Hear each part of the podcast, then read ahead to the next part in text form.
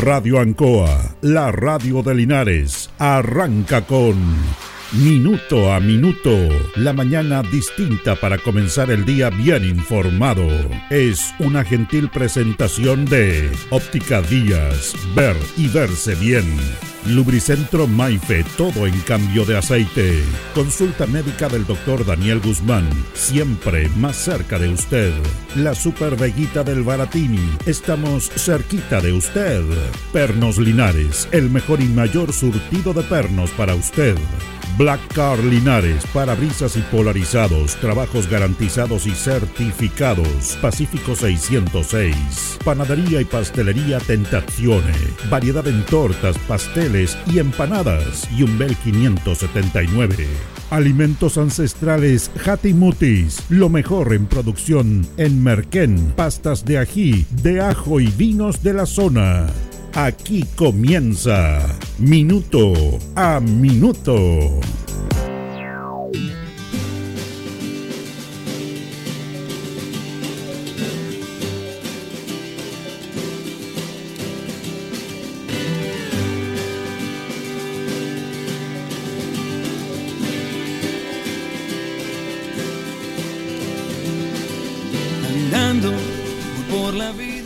Bueno, y vamos a, antes de comenzar el tema que teníamos para hoy día, en la editorial eh, se produjo la renuncia de la ministra secretaria general de gobierno, Analia Uriarte, que está con muchas licencias médicas. Ella en Cheparense tiene un problema, porque claro, andan buscándole todo, que no era capaz y todo el tema. Ella es una consecuencia no menor del, del COVID.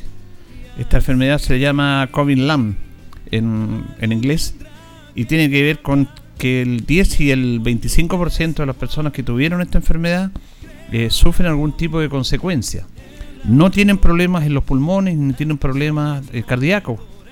Parecen personas sanas, pero sí eh, quedan con síntomas y que se acentúan en determinado momento con crisis como le pasó a ella. Y tiene que ver con dislea, que es un problema para respirar. Tiene que ver con cefalea, con dolores de cabeza, también con el tema de la falta de, concentración, eh, con escalofríos, y eso se concentra todo en un tiempo determinado, lo que obviamente es súper molesto para la persona. Es como un resfriado. El COVID es un resfriado más potente, pero es como, no es que tenga COVID, y son es una secuela que han ido estudiando y viendo los médicos, y que son secuelas que quedan de las personas que tuvieron esta enfermedad. Y que la verdad fue grave, no es, no es, un, no es un chiste, todavía está esta enfermedad todavía se pueden contagiar, todavía hay contagio en ese aspecto. Las vacunas han ayudado a disminuir esto, pero el COVID-LAN le afectó a Analia Uriarte eh, y obviamente no podía estar. Pónganse usted que todos los días resfriado durante un mes. Es súper complejo. ¿Cómo andar resfriado trabajando y con este tema del contagio, más en esta época del año que bajan las temperaturas y, y obviamente los virus circulan más, tienen más tiempo en el aire, producto de que obviamente está más frío, se mantienen ahí. Entonces, esa es la situación que vivió esta, la ministra Analia Uriarte, que tuvo que estar presentando, presentó cuatro licencias médicas. Y ya no pudo más y manifestó de que en esas condiciones ya no podía seguir. Claro, aparecen los analistas, los especuladores diciendo eh, qué es lo que está haciendo, está flojeando, se está ganando el plata de balde, por qué no trabaja, que le quedó grande el barco y un montón de cosas que están muy acostumbrados en este país, en los que hablan y critican por todo. Pero es un tema serio de enfermedad y ella quedó con esta secuela, como muchas personas. Y le atacó justo ahora en esto, porque ella andaba con dolores de cabeza, andaba con problemas para respirar, sentía escalofrío, eh, tenía problemas de temperatura, eh, no se concentraba, obviamente, así que persona se puede concentrar, y sobre todo en una labor como ella tenía. Así que por eso renunció. Pero ahí también, en lo que íbamos a conversar, en su reemplazo fue nombrado Álvaro Lizalde, eh, socialista, senador por la región del Maule. Y aquí hay un tema que tenemos que conversar porque eh, lo hemos hablado muchas veces. ¿Se acuerda lo que pasó con Jimena Rincón? Que fue senadora por acá, por esta zona, cuando antes estaba la antigua circunscripción las circunscripciones eran. Los senadores se elegían del Maule Sur. El Maule Sur, desde la comuna de Maule hasta Chanco, Peyuco, Curanipe, pasando por toda esa extensión. Maule Sur y Maule Norte. Eh, después, como un cambio a la ley electoral, los senadores son regionales de toda la región. Pero ahí Jimena Rincón fue elegida senadora, incluso desbancó de ese puesto Jaime Naranjo. Jaime Naranjo actualmente fue diputado, pero él fue senador. Y fue a la reelección y le ganó Jimena Rincón. Pero ¿qué es lo que pasó? Que ella después, cuando asume el gobierno de Michelle Bachelet, deja el cargo y se va a ocupar un cargo en el gobierno. Secretaría General de la Presidencia, justamente este cargo. Y bueno, produjo todo un montón de situaciones de la gente. Entonces dicen, ¿para qué votamos por ella? Y ella decía, no, es que voy a servir al Maule desde Santiago, desde la moneda, voy a servir lo mejor. Bueno, ella pasó, lo dejó abandonado, volvió a ser electa, volvió a ser electa por la región del Maule. Y eh, ahora nos toca un nuevo senador de nuestra región del Maule, que los malinas lo eligieron para que estuvieran por acá, y se va al gobierno. Y yo me acuerdo que siempre, y esto pasó mucho en el gobierno de Piñera también, el gobierno de Sebastián Piñera, cuando había una crisis política en su gobierno, bueno, salieron personas que estaban ahí en el Senado, eh, la, la Cámara de Diputados, Paulo Longueira, Evelyn Matei, se fueron al gobierno, dejaron sus cargos parlamentarios. Eh, el gobierno busca y consideró que la mejor persona era él. ¿Quién lo va a reemplazar? Tiene que ser una persona en la misma colectividad. Se está diciendo que Paulina Bodanovich, la presidenta del Partido Socialista, sería la carta más segura para reemplazar a Álvaro Lizalde en el Senado. ¿Qué relación tiene con el Maule? No sé, ninguna. Pero ¿dónde quedamos los ciudadanos? ¿O dónde quedan los ciudadanos? Entonces, cuando yo digo, cuando yo digo que por qué nos obligan a votar, esta es una razón, pues. Y los que hablan de, la, de lo básico, los que defienden el voto obligatorio, de que tenemos que ser responsables como ciudadanos, tenemos que tener nuestras obligaciones. Mentira. Usted no tiene por qué obligar a los ciudadanos a votar, como en Estados Unidos, por ejemplo, en muchos países que el voto es voluntario, y usted va a votar por el convencimiento y también es una presión a la clase política, que si está haciendo las cosas mal, la gente no va a votar porque no se encanta con la política. Pero los políticos, como no se encantan, ¿cómo solucionan el problema? porque ellos mismos hacen las leyes, decretan voto obligatorio. Porque cuando no se iba a votar es porque la gente no está siendo representada por la clase política. En el voto obligatorio me refiero. Entonces, por eso yo digo, ¿por qué no obligan a votar? Y le está hablando a una persona que va siempre a votar. Yo voy siempre a votar con voto, con voto voluntario. Pero obligan a la gente. ¿Para qué? ¿Para qué? ¿Para elegir un senador como Elizalde para que después deje votado el cargo y se vaya al gobierno?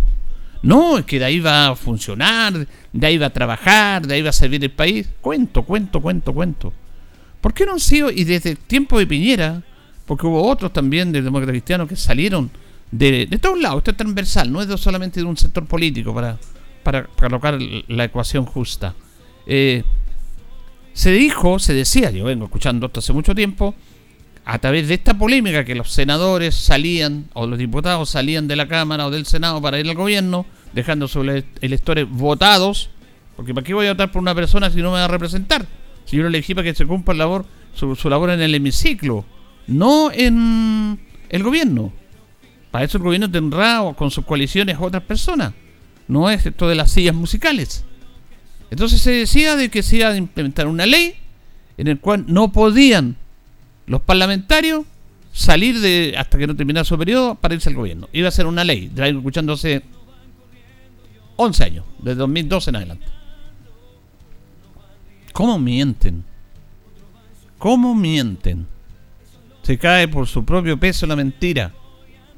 Entonces, yo defiendo el voto, yo como ciudadano. Yo no voté por Álvaro Elizalde, pero yo me pongo en el lugar de las personas que votaron por Álvaro Elizalde y que en el anterior votaron por Jimena Rincón, porque creyeron en un proyecto, porque ellos iban y le pidieron el voto a usted para trabajar en el en la Cámara o en el Senado, en este caso en el Senado, no para ir a trabajar para ser ministro de un gobierno, le está pidiendo el voto para ser parlamentario.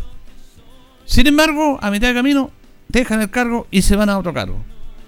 Con una falta de respeto total y absoluta para el votante. Yo me pongo en el lugar del votante de uno que es el, el, que vota. Entonces, ¿para qué a mí me obligan a votar? Pues por eso yo estoy en contra del voto obligatorio. Y yo soy minoría, porque aquí le pregunto a mis invitados y todos dicen, no, voto obligatorio. Sí. Pero ¿por qué me van a obligar a mí a votar? ¿Para esto? ¿Para elegir a alguien que después se va a otro puesto que yo no lo elegí. ¿Para qué? Esa es la pregunta. Ahora, este tema, como siempre lo he dicho, tiene muy poca repercusión en los medios. Uno que otra persona, algún que otro analista criticará esto. Pero si era una crítica frontal, decisiva, precisa, es ir en contra de la clase política. Porque, bueno, entonces, ¿para qué nos piden el voto? Esto lo considero una falta de respeto total y absoluta, total, total, total, total. ¿Por qué no, por qué no vemos esto? Yo no estoy dudando de las capacidades, es más, en un análisis político de este tema, el gobierno hace bien en elegir a senador Lizalde, que puede tender los puentes con el Parlamento para esto, porque hay un problema de gobernabilidad de personas en el Frente Amplio y en la coalición que eligió el presidente Boris, porque presidente Boris no lo eligió en la izquierda tradicional, que era los socialistas, el PPD, el Partido Radical, aunque hay mucha digregación ahí, sino que eligió una nueva coalición que emergió en las protestas estudiantiles con, con Boris, con Vallejo, con todos estos personajes, incluso Boris llegó a la presidencia. Entonces, esa es una nueva coalición de gente joven. Pero ellos, y lo, lo hemos dicho acá, no tienen, no tienen gente para gobernar. Les falta gente. Es más, aquí en la región del Mar le ha costado un mundo tener un gabinete regional con, los CRM porque no tienen la gente. Hasta última hora se están nombrando personas. La última fue Sandra Lastra, que ni siquiera es de esa coalición. Entonces, en ese aspecto el gobierno hace bien en nombrar a Álvaro Elizalde. Y no, no, se va hacia el centro. El aspecto político Álvaro Elizalde una persona que tiene puentes, que puede tender puentes con todo el lado político. Fue presidente del Senado, tiene una trayectoria política que a usted le podrá o no gustar yo no estoy criticando eso, estoy criticando su actitud de que usted lo eligen para estar en un cargo y se va a otro. Esa es la crítica que estoy haciendo, pero políticamente se pueden desenvolver porque para nuestros auditores, el Ministerio General de la Secretaría de la Presidencia tiene que ver quiénes hace el nexo entre las leyes que plantea el Ejecutivo, porque este país funciona así. El Ejecutivo desarrolla leyes y las envía al Congreso, y el Congreso es quien aprueba las leyes a través del estudio, analiza las leyes, lo que le envía el Ejecutivo, las leyes nunca salen como las envía el Ejecutivo, en este caso la presidencia, el gobierno, sino que se van haciendo un montón de puntos, sacando uno, poniendo otro, y ahí se tiende un consenso y ahí se vota, porque la coalición del gobierno tiene un color político, el Parlamento tiene un color político del gobierno, pero también hay una oposición, a veces algunos se ponen por oponerse y buscan las leyes y trabajan, y ese es el puente clave que tiene que tener el ministro secretario general de la presidencia, que es el caso justamente de Álvaro Lizalde, que va a llevar los proyectos del Ejecutivo y conversar con los parlamentarios, dialogar para que aprueben esos proyectos. Esa es la labor política que ellos hacen. Porque una ley para ser aprobada tiene que tener los votos en el Parlamento y obviamente el gobierno no tiene todos los votos porque esto es hay de todos los colores políticos. Esa es en, rigor la labor que cumple el ministro secretario general de la, de la presidencia. Bueno, lo va a hacer Álvaro Rizalde. Ojalá que le vaya bien. Yo creo que le puede ir bien porque tiene contacto con todos lados y sobre todo con la oposición. Porque está dentro de ese círculo permanente de los que se ponían nerviosos cuando se hablaba que se iba a terminar el Senado. Pero mi punto es el que le estoy diciendo. ¿Por qué se tiene que se tiene que salir de un cargo que fue elegido popularmente para ir a otro cargo? Y yo lo considero una falta de respeto para con los electores porque yo me pongo del lugar de un elector. Pero la clase política no lo ve eso, pues, lo ven de acuerdo a su conveniencia. Y dirán, bueno, que es lo mejor para el país. Puede ser un buen aporte, ¿sí? eso no está en discusión. Pero en la forma, el inicio, la génesis, ¿cómo se produce esto? Y además que se dan vuelta y caen en su propia en su propia mentira. Porque yo escucho cuando se empezó este problema, empezó a hacer ruido años atrás, como le digo yo, en el cual los ministros pasaban, perdón, los parlamentarios pasaban los ministerios y la gente dijo, ¿y cómo? Yo voté por usted para ser parlamentario, no para estar en el gobierno. Eh, no, vamos a crear una ley que impida esto. Y es más, hubo iniciativas. Hubo iniciativas para ser justo en el análisis pero no tenía la mayoría, porque no, ¿para qué? Dicen una cosa el discurso a la gente y hacen otra cosa adentro porque obviamente sacan los cálculos políticos, la calculadora, las conveniencias y eso queda ahí como la gente tiene tiene mala memoria y porque el periodismo no le hinca ahí, porque el periodismo es fundamental en esto, los medios grandes, masivos, no están con esto, porque yo no he escuchado ninguna crítica fuerte dentro de estos periodistas estrellas en decir cómo hacen esto. No, le interesa. No le interesa. No le interesa a usted. Cuando uno hace una crítica a la clase política, es justamente por eso. Porque no le interesamos a ellos. Solamente les interesamos cuando vienen a pedir los votos para ellos estar en un lugar de poder. Porque esto es una falta de respeto. Absoluta. Absoluta, absoluta. Entonces, como nosotros somos ciudadanos de a pie, que, que tenemos la suerte de tener un micrófono para conversar y para tratar de interpretar lo que piensa la comunidad, a algunos les gusta, otros no, pero bueno, tratamos de interpretar eso porque somos ciudadanos de pie, yo, nosotros somos ciudadanos de pie, caminamos las calles, conocemos la realidad, no estamos en la ley, miramos algo que el mundo político y periodístico nacional no lo miran. Pues miran su punto de vista y su análisis y todo el tema. El análisis que le hice yo del aspecto de que es una buena persona, es un buen nombre Álvaro Lizalde, una buena persona, es un buen nombre porque tiene que ver con que él tiene contacto ya con la oposición, con el mundo político y puede ser un puente más fácil para que las leyes salgan más rápido, para que tengan mejor tramitación, para que tengan los votos para ser aprobadas. Sí, ese análisis se puede hacer. Es un análisis básico que no hay que para qué ser experto para hacerlo. Yo no soy experto. Pero es otro el análisis que hay que hacer, pues. ¿Por qué se vuelve a repetir este mismo tema? ¿Por qué? ¿Por qué se vuelve a ningunear, ningunear a todos los votantes? Vienen a pedir el voto para estar en el Parlamento y de repente se van porque se van al gobierno. No, es que yo voy a, a tener una función mejor, voy a apoyar mejor, voy a trabajar desde ahí, para toda la región, como lo dijo Jimena Rincón ¿Se acuerda? Que eso es lo que dijo Jimena Rincón. Yo voy a trabajar de la moneda para el mal y todo el tema, pero ella pidió el voto para parlamentaria, para senadora, no para el gobierno. Tú ahí con los con los con los electores. Y tuvo la osadía de volver nuevamente a postular y salió electa, aunque fue muy calculadora. Porque yo le aseguro que si hubiera sido el mismo sistema del Maule Sur, los senadores ya no sale. Ella manejó muy bien este tema, dijo, chuta, ya me van a cobrar la palabra, me van a pedir el voto y lo dejó votado, porque lo primero que hay que decirle era eso, pero se tiró porque eh, sacó la gran mayoría de los votos en el Maule Norte, porque ahora ya no era el Maule Sur, era toda la región. Entonces ahí inteligentemente trabajó esto, como una buena política, y chuta, los votos están allá y voy a trabajar allá. Eh, también en el sur algo me apoyarán pero aquí no, no, sacó los votos que tenía que haber sacado para ser senadora, lo sacó en el, en el Maule Norte. Así trabajan los políticos. Cálculos por aquí, cálculos por allá, está bien, pero si a ti te piden un voto, te piden un voto por un cargo, bueno, cumple con, el, con la persona que le pediste el voto. Cumple. Eso es lo que molesta en este aspecto. Eso es lo que molesta y lo que se vuelve a reiterar permanentemente. Y este era un debate que fue fuerte para evitar, como después empezaron a hacer todo el tema de los, eh, de los cargos, de la duración de los cargos eternos de los parlamentarios, en el cual empezaron a limitar los periodos de los políticos de elección popular porque eran eternos, y ahí ya fue tan la presión que lograron hacerlo. Pero en este aspecto no fue tanta la presión mediática y periodística, no fue tanto. ¿Qué es lo que pasó? Que se vuelve a repetir el mismo tema. La persona que está en un cargo sale y se va al gobierno. Ahora tiene que ver con la representatividad. ¿Quién reemplaza a este senador? Debería ser la persona que votó, que sacó menos votos o que estuvo en otra votación en, en la región del Maule donde él fue electo senador. Pero no. El partido al cual pertenece él, que es el Partido Socialista, designa a un reemplazante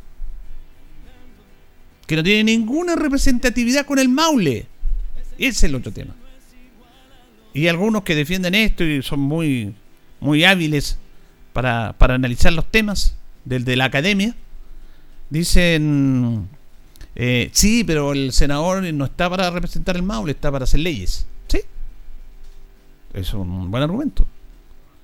Pero también, si yo soy electo por mi, mi región, yo tengo lo primero que tengo que hacer, y está claro, tengo que legislar para el país. Pero también tengo que ver la necesidad de mi comuna, de mi región, pues.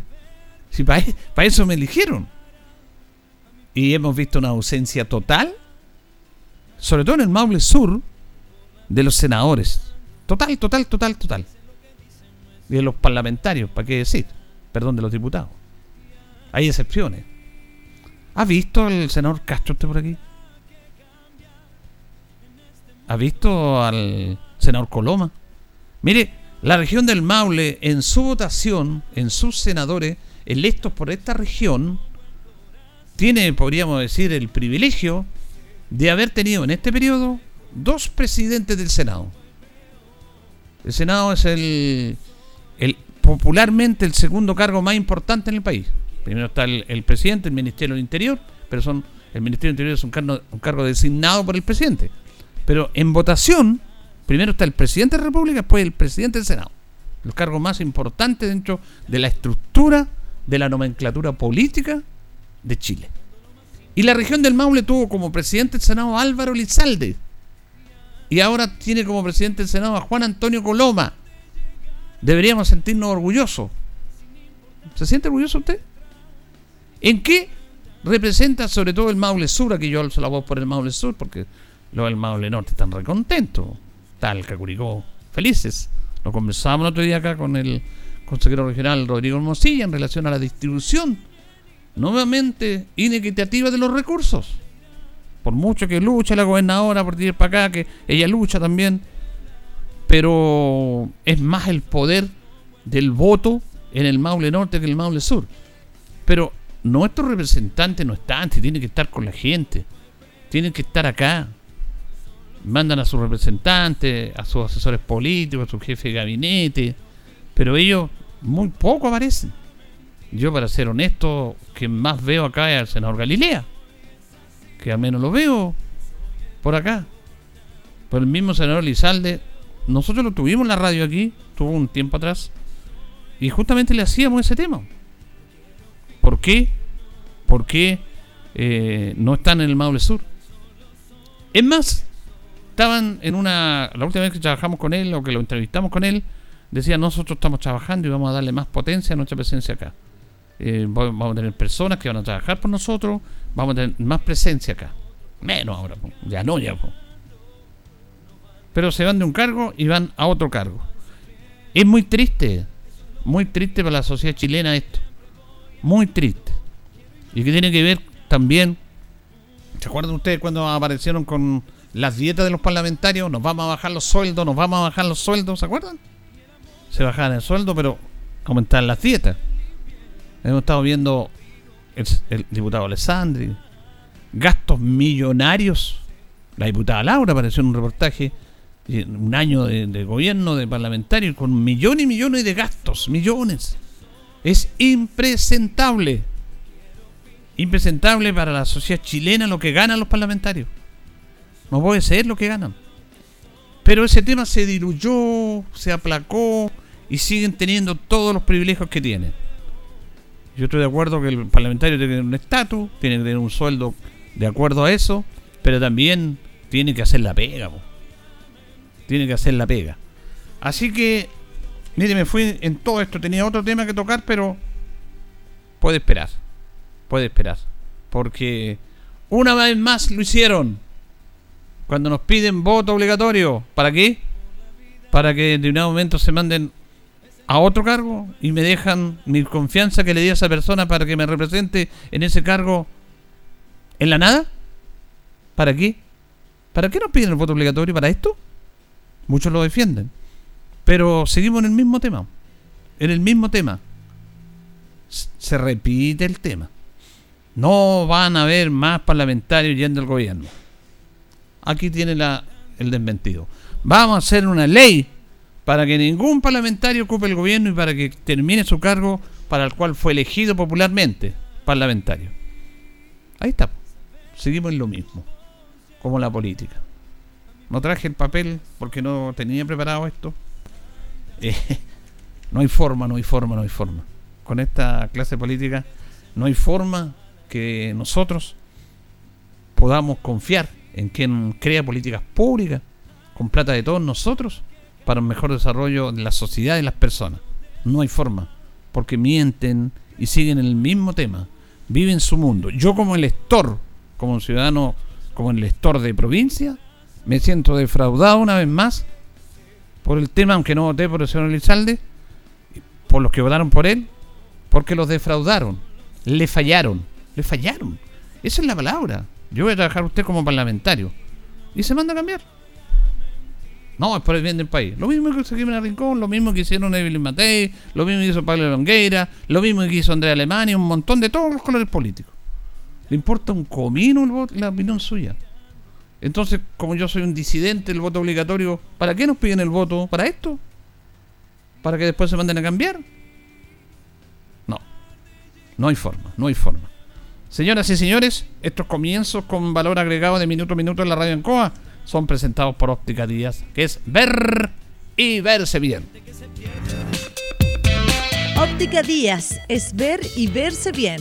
Usted ya nos conoce, somos calidad, distinción, elegancia y responsabilidad. Atendido por un profesional con más de 20 años de experiencia en el rubro, convenios con empresas e instituciones. Marcamos la diferencia. Óptica Díaz es ver y verse bien.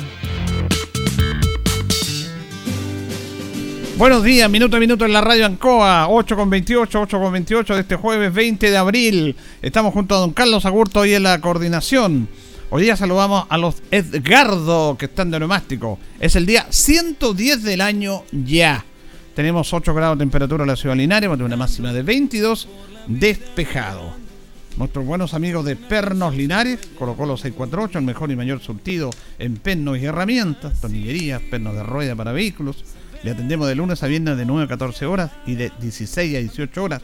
Los sábados de 9.30 a 13 horas nos presentan estas fechas importantes de un día como hoy. En el año 1748, 20 de abril, el río Mapocho se desborda e inunda Santiago. Cuando trae agua el río Mapocho.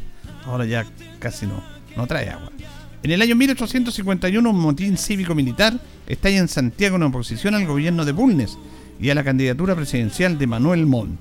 En este hecho, el coronel Pedro Urriola resulta muerto. En el año 1912, a los 66 años, muere el pintor Pedro Lira, autor de retratos como La Fundación de Santiago, que es clásico, El Niño Enfermo y El Jardinero. Nuestras efemérides presentadas por Pernos Linares en Colo Colo 648. Vamos a la pausa con nuestros patrocinadores, Carlitos. Estamos en Minuto a Minuto, en Radio Ancoa, la mejor manera de comenzar el día informado. La consulta médica del doctor Daniel Guzmán, siempre más cerca de usted. Se atiende por FONASA, ISAPRE, CAPREDENA y particular. Se hacen lavados de oídos. El doctor Daniel Guzmán lo espera en Kurt 333, frente a Plaza de Armas. Lubricentro Maife, todo en cambio de aceite. Le dejamos su vehículo como nuevo. Personal calificado, una atención cercana, convenio con empresas e instituciones. Maife, el lubricentro de los linarenses, ubicado en Esperanza 633, entre Lautaro y Yumbel. Panadería y pastelería Tentazione, Yumbel 579. La mejor calidad y variedad en tortas, pasteles, brazos de reina, el mejor pan y todo en empanadas. Tentazione, estamos para servirle. Yumbel 579. Black Car Linares, parabrisas y polarizado, trabajo garantizado y certificado, polarizado americano, puertas, lunetas, laterales, reparamos toda clase de parabrisas. Usted ya nos conoce, somos Black Card Linares. Estamos en Pacífico 606. Pernos Linares, colocó los 648, el mejor y mayor surtido en pernos, herramientas, tornillería, pernos de rueda, para vehículos, herramientas, marca Ford, SATA y Total. La mejor atención y el mejor precio. Recuerda que pernotecas hay muchas, pero Pernos Linares, uno solo. La Veguita del Baratini. Gran surtido en abarrotes, cecinas, panadería. Las mejores frutas y verduras. Estamos cerca de usted. Villa Arauco, esquina Hierbas Buenas. Abierto todos los días del año. El mejor surtido y calidad. La Veguita del Baratini. Los esperamos en Villa Arauco, esquina Hierbas Buenas. Óptica Díaz es ver y verse bien. Usted ya nos conoce. Somos calidad, distinción, elegancia y responsabilidad. Atendido por un profesional con experiencia en el rubro, marcamos la diferencia. Óptica Díaz es ver y verse bien. Independencia 435. Alimentos Ancestrales Hatimutis te invita a ser parte de sus canales de venta en sus productos de ají cacho de cabra, merquén, pastas de ají y de ajo, vinos de la zona. Llámanos al fono WhatsApp más 569 93 95 04 68. Hatimutis, sabor con identidad e historia.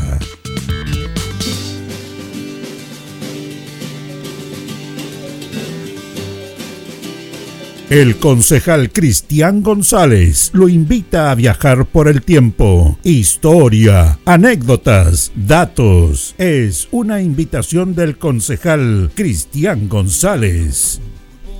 Bueno, seguimos recordando a nuestros presidentes toda la historia. Hemos estado hablando de cómo se eligieron. Ya estamos en el siglo XX. Eh, y ahora vamos a hablar de la elección presidencial del año 1906, y, que, que fue el lunes 25 de junio. Cuando hemos estado de estas elecciones fue un día jueves, un día viernes, un día lunes ahora, no un día domingo. Ahora se hace la elección los días domingos. Bueno, lunes 25 de junio. En este año, en el año 1906, Chile tenía 3.175.000 habitantes, pero registrados para votar habían solamente 409.635 y en rigor votaron 216.492, que era una participación electoral de un 52.85% que elegían a eh, el presidente lo eligieron 262 electores, no personas, hemos dicho que los departamentos tenían electores propiamente tal. Fueron a la elección Pedro Montt Montt, que había estado en la elección anterior y había perdido, Fernando Lescano Larraín y Zenón Torrealba y La Vaca. Fue electo presidente Pedro Montt Montt con 164 electores, con un 62.6 de los votos. Después fue con Fernando Lascano Larraín, con 97 electores, con el 37.02. Y don Zenón Torrealba y la Vaca tuvo un elector, un 0.38. Recuerde que los periodos presidenciales eran de 5 años. Ya estamos en el año 1906, en pleno periodo parlamentario en nuestro país. Vamos a la pausa y ya retornamos, porque vamos a conversar con Luis del Mundo Concha, un tema súper importante que tiene que ver con el código de agua, ¿ah? con los derechos de agua, que es un tema no menor que también es medio engorroso, pero él nos va a explicar algo de eso. Vamos y regresamos. La hora en Ancoa es la hora. Las 8 y 35 minutos. No lleve clásicos en Casino Marina del Sol. Este viernes 21 de abril a las 22 horas, todo el romanticismo de Salvatore Adamo se apodera del escenario de Marina del Sol Chillán con la voz de su doble, Waldo Baeza. Te invitamos a disfrutar de una noche llena de recuerdos con el doble del cantautor ítalo-belga este 21 de abril desde las 22 horas, pagando solo entrada al casino. Más información en marinadelsol.cl. Casino Marina del Sol. Juntos, pura entretención. Esta nueva constitución debe proteger y promover los derechos humanos y libertades fundamentales, estableciendo un sistema justo y equitativo, protegiendo el medio ambiente, la sustentabilidad y reconocer el pluralismo cultural y la diversidad. Vota de 18. Ruta 2000. Muévete rápido, cómodo y seguro. Muévete con la calidad de Ruta 2000, la flota más grande de la región. Súbete a un Ruta 2000, la mejor opción. Rapidez, seguridad, cordialidad. Ruta 2000. Llámanos al 73 2 21 2000. 73 222 2000, 73 222 2001, 73 233 0911. Prefiera Ruta 2000. Ruta 2000. Elígenos porque simplemente somos los mejores. Hola, soy María Gatica, candidata republicana al Consejo Constitucional por la región del Maule. Defiendo la vida desde la concepción hasta la muerte natural. Si tú defiendes lo mismo, vota C11, María Gatica, la consejera de CAS. Somos el centro, la voz del Maule, medio de comunicación líder en información. Solicita tu periódico impreso todos los domingos en kioscos y cafeterías de la región. Búscanos en arroba elcentro.cl en Instagram y Facebook. Nuestra página web www.elcentro.cl arroba elcentro.cl en Twitter, El Centro TV en YouTube. Infórmate antes que todos y recibe en exclusiva el periódico digital suscribiéndote a través de www.elcentro.cl. La voz del Maule, el centro eres tú. Estar realmente conectados es vivir la mejor experiencia de Internet todos los días. Por eso llevamos a tu hogar Movistar Fibra Simétrica para que vivas la mejor experiencia en conexión con la misma velocidad de subida y de bajada. La velocidad que te conviene ahora en tu ciudad. Contrata hoy tu Movistar Fibra Simétrica en movistar.cl. Movistar, elige la conexión que te conviene. Tus consultas ahora están en la palma de tu mano. Ahora CG tiene un nuevo canal de autoatención para sus clientes en WhatsApp. Agréganos escribiendo al más 569-8956-8479. Aquí podrás realizar consultas comerciales, obtener tu boleta, consultar por tu número de cliente o reportar si estás sin energía. Tendrás una oficina comercial virtual a un chat de distancia. Recuerda, WhatsApp CG más 569-8956-8479. CGE, entregamos energía. E25 vota Fernanda, E25 vota Pinochet. Hola, soy Luciano Cruzcoquia y te quiero pedir tu voto para Fernanda Pinochet. Ella es abogada con más de 20 años de experiencia y estoy seguro que dejará en alto el nombre de la región del Maule. Vota E25, Fernanda Pinochet. E25 vota Fernanda, E25 vota Pinochet. Señor contribuyente, la Municipalidad de Linares le informa que a contar de esta fecha está disponible el pago de la primera cuota del servicio de aseo domiciliario 2023. Para ello, le invitamos a acercarse hasta las dependencias de rentas municipales ubicadas en el primer piso del edificio Bernardo O'Higgins, oficina 2B, en horario continuado de 9 a 13.30 horas o a través de nuestra página web www.corporacionlinares en pagos online. No olvide presentar certificado de avalúo vigente o rol de la propiedad. Si tiene dudas o consultas puede hacerlas al correo trámites rentas o llamar al 732 56 46 65 o al 732 56 46 79. De igual forma puede descargar el formulario para postulación a rebaja o exención del pago de aseo domiciliario en www.corporacionlinares.cl y enviarlo con los antecedentes al correo trámitesrentas@corporacionlinares.cl. Se lo recuerda su municipalidad. Linares Municipalidad. Crecer juntos.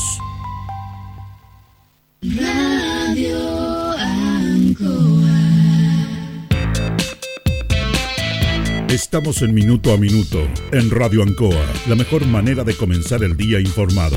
La consulta médica del doctor Daniel Guzmán, siempre más cerca de usted. Se atiende por FONASA, ISAPRE, CAPREDENA y particular. Se hacen lavados de oídos. El doctor Daniel Guzmán lo espera en Kurt 333, frente a Plaza de Armas. Lubricentro Maife, todo en cambio de aceite. Le dejamos su vehículo como nuevo. Personal calificado, una atención cercana, convenio con empresas e instituciones. Maife, el lubricentro de los linarenses, ubicado en Esperanza 633, entre Lautaro y Yumbel. Panadería y pastelería Tentazione, Yumbel 579. La mejor calidad y variedad en tortas, pasteles, brazos de reina, el mejor pan y todo en empanadas. Tentazione, estamos para servirle. Yumbel 579. Black Car Linares, parabrisas y polarizado, trabajo garantizado y certificado, polarizado americano, puertas, lunetas, laterales, reparamos toda clase de parabrisas. Usted ya nos conoce, somos Black Card Linares. Estamos en Pacífico 606. Pernos Linares, Colo Colo 648, el mejor y mayor surtido en pernos, herramientas, tornillería, pernos de rueda, para vehículos, herramientas, marca Ford, SATA y Total. La mejor atención y el mejor precio. Recuerda que pernotecas hay muchas, pero Pernos Linares, uno solo. La Veguita del Baratini. Gran surtido en abarrotes, cecinas, panadería. Las mejores frutas y verduras. Estamos cerca de usted. Villa Arauco, esquina Hierbas Buenas. Abierto todos los días del año. El mejor surtido y calidad. La Veguita del Baratini. Los esperamos en Villa Arauco, esquina Hierbas Buenas. Óptica Díaz es ver y verse bien. Usted ya nos conoce. Somos calidad, distinción, elegancia y responsabilidad. Atendido por un profesional con experiencia en el rubro, marcamos la diferencia. Óptica Díaz es ver y verse bien. Independencia 435. Alimentos Ancestrales Hatimutis te invita a ser parte de sus canales de venta en sus productos de ají cacho de cabra, merquén, pastas de ají y de ajo, vinos de la zona. Llámanos al fono WhatsApp más 569 93 95 04 68. Hatimutis, sabor con identidad e historia.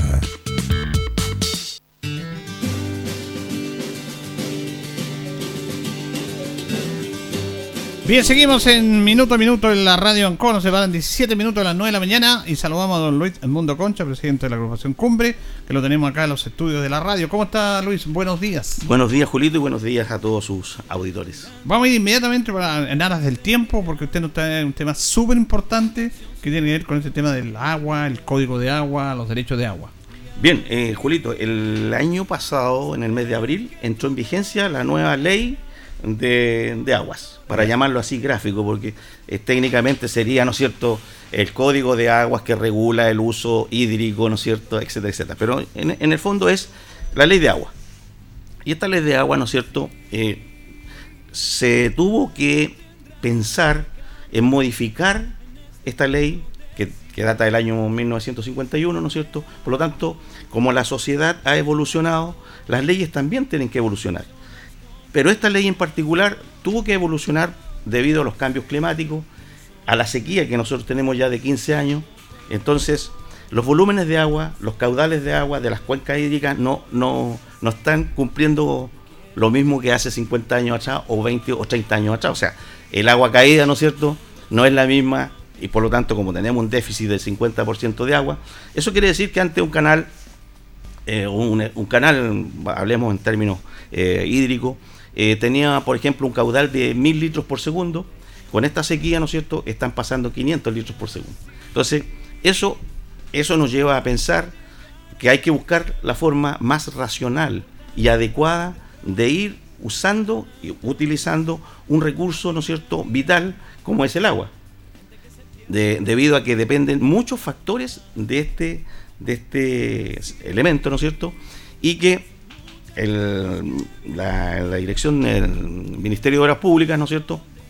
A través de la Dirección General de Agua, pusieron una mirada en este tema, lo plantearon y hay que cambiar los paradigmas respecto al uso del agua.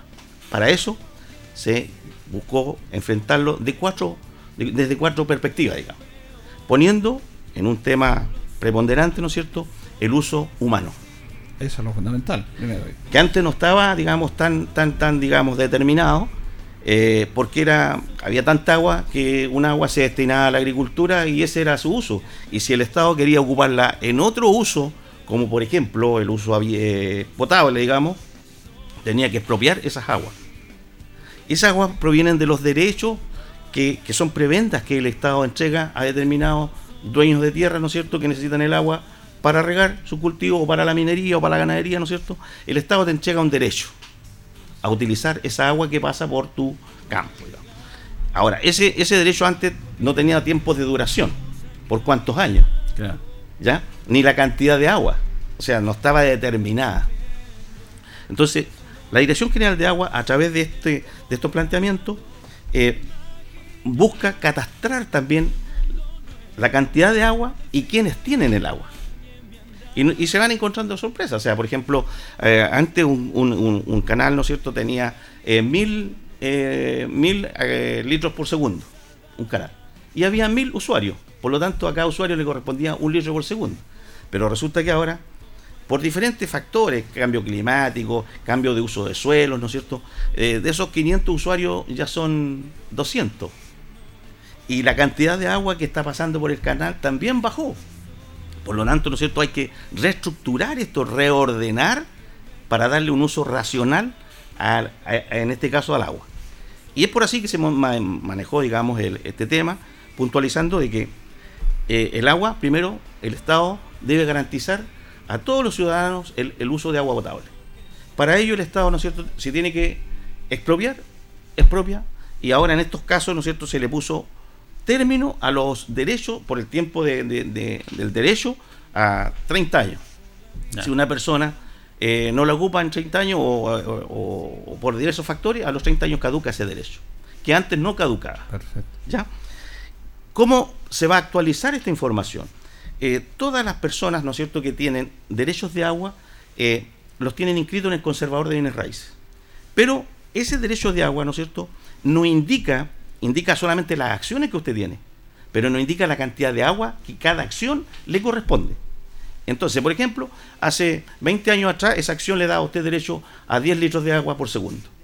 Los cambios que han sucedido, ¿no es cierto? Hoy día a lo mejor tiene un litro por segundo. Para eso, ¿no es cierto? Hay que reinscribir las aguas. O sea, lo que se ha llamado perfeccionar las acciones de agua. Por lo tanto, al entrar en vigencia esta ley, que entró en, abril del año pasado, ¿no es cierto? 18 meses posteriores de entrada en vigencia esta ley, todas las acciones de agua que no se hayan inscrito legalmente o como corresponde en el conservador de bienes raíces, quedarán caducas. Para entender mejor esto, hay un daño patrimonial enorme a muchas personas. Porque, por ejemplo, en Chile, una acción de agua que equivale a un litro por segundo, ¿no es cierto? En Chile, el promedio de valores, porque la acción, una vez que el Estado se la entrega a usted, es un bien transable, negociable, comerciable, eh, embargable, etcétera. Entonces, la acción de agua puede costar desde 1,5 millones de pesos a 68 millones de pesos. Imagínese usted tiene 10 acciones de agua de un canal que valga 68 millones. Son 680 millones de pesos que usted tiene en agua. Ahora, si usted no inscribe esas aguas como corresponde, en octubre de este año van a caducar y su daño patri- patrimonial es inmenso. Hay un plazo para eso. Hay un plazo, 18 meses establecido en la misma ley. Ya. Por lo tanto, todas las personas, y esta es una invitación, primero a las autoridades. Por favor, necesitamos prorrogar ese plazo de vencimiento, porque no es posible hacer todo este trámite en, en- en estos plazos perentorios que tenemos. Pero es que ahí uno piensa en el legislador, desde la parte mía, digo yo, supone que el legislador hace la ley y se da ese tiempo porque piensa que ese tiempo es razonable y parece que no es así. No es así porque no, no hay calle. Es lo No. que contábamos, no hay calle. No hay calle, no hay visitas al campo a plantearle a las personas si están informadas de este tema. Luis, eh, eh, es bueno que, que me comente, porque usted me contaba un caso personal, para yo creo que el caso suyo es bueno ejempli- ejemplarizarlo, dar un buen ejemplo respecto a eso. Mire, yo tengo un, un- un pequeño terrenito en la región de Ñuble, Ya. y en el cual yo tengo una noria, ni siquiera es pozo profundo. Noria. Noria. Empecé hace dos años atrás a tratar de poner esa noria a mi nombre. Me empezaron a decir, no, que va a haber una nueva ley de, de agua, ¿no es Agua. cierto? Así que hay que esperar eh, esa nueva ley de agua. Ya. Ahora bien, pasaron los dos años, salió la ley de agua y me encuentro, ¿no es cierto?, en que para hacer el trámite yo tengo que contratar un abogado, no tan solo yo, no tan solo yo. Todas las personas que tienen pozos, ¿no es cierto?, Eh, tienen acciones de agua inscritas en el conservador de bienes raíces, no significan, no significa, perdón, que ahora esas acciones tengan validez, esa inscripción tenga validez. Hay que perfeccionar. Para ello, en mi caso, y como en todo el caso de las personas, deben contratar un abogado. El abogado presenta un escrito al juez. El juez le ordena a la Dirección General de Agua que concurra a mi domicilio a medirme el caudal de mi agua. Esa, la Dirección General de Agua, emite un informe que va al juez Y el juez ordena al conservador de bienes raíces que en mi acción que yo tengo inscrita, ¿no es cierto?, se incluya los litros de agua por segundo que yo tengo y ahí recién mi agua está, o mi acción de agua está perfeccionada. Y eso puede demorar uno, dos, tres años. Sí, bueno, está diciendo, como, como opera el tema acá, eh, Hablamos de centralismo. ¿Por qué? Aplicamos una ley, ¿no es cierto?, en donde no está preparado ni la infraestructura del Estado, ni las personas que, que van a hacer, ejecutar esta acción para llevarla a cabo.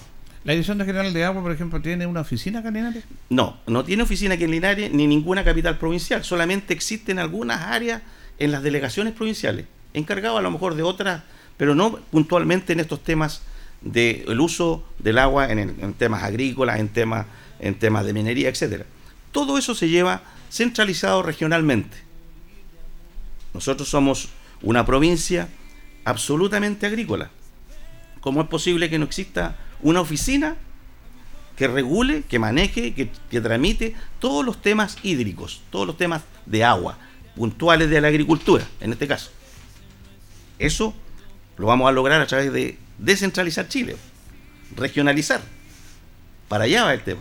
Pero el, el caso suyo radica en miles y miles de personas que van a tener que hacer ese trámite y yo no creo- de aquí a octubre estamos en abril ya. po.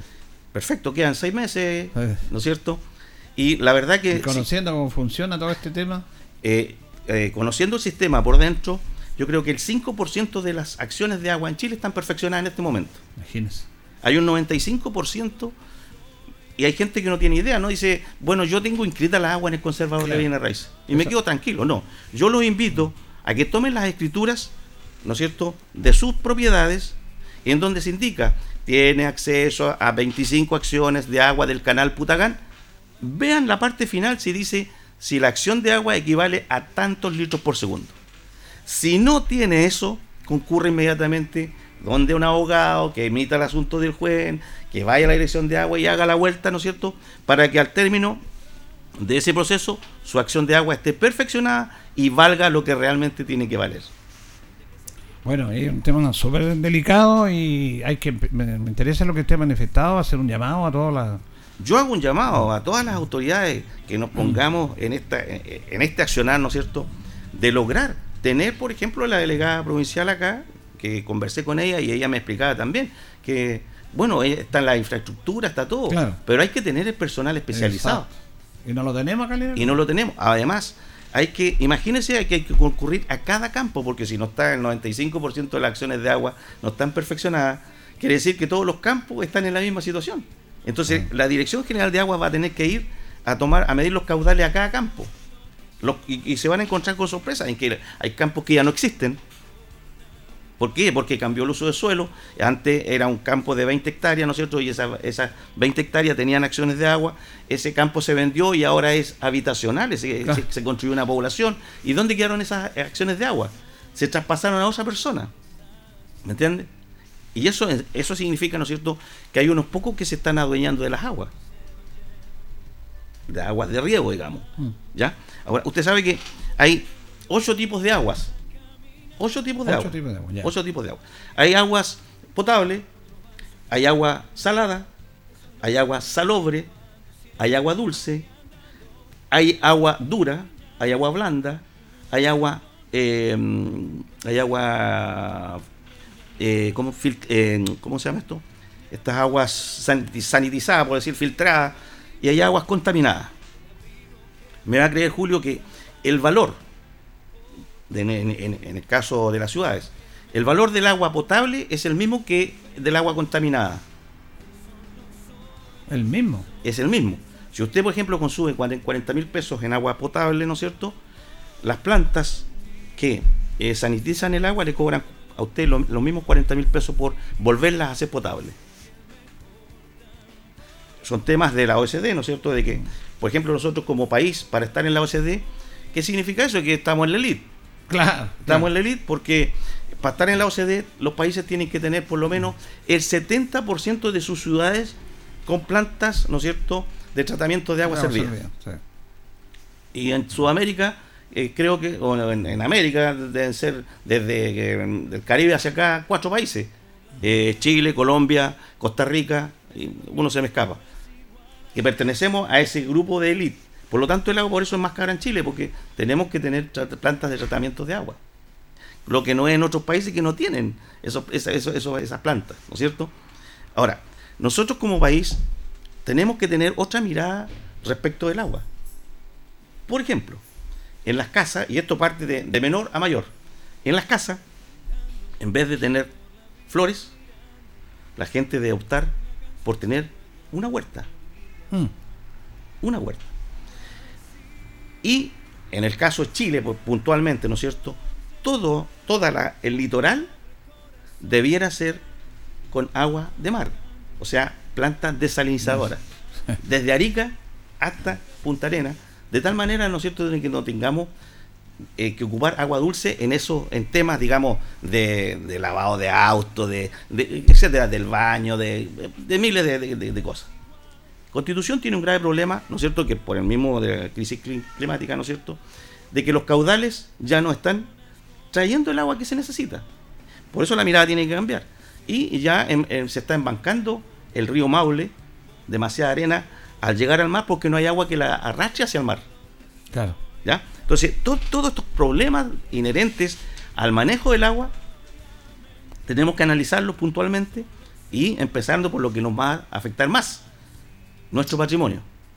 Bueno, es un tema súper interesante. Nos llegó el tiempo, pero ha sido muy claro y explícito, Luis, en este tema. Ah, lo agradezco porque son, son aportes importantes que no se tocan esto.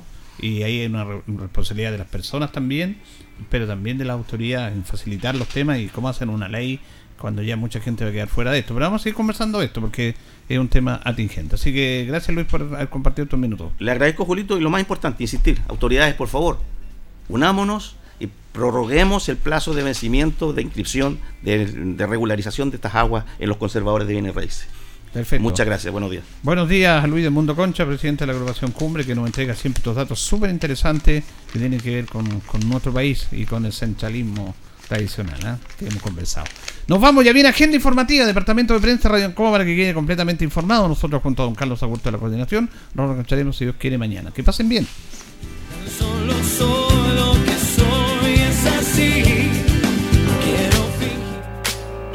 Radio Ancoa 95.7 presentó Minuto a Minuto, noticias, comentarios, entrevistas y todo lo que a usted le interesa saber. Minuto a Minuto, gracias por su atención.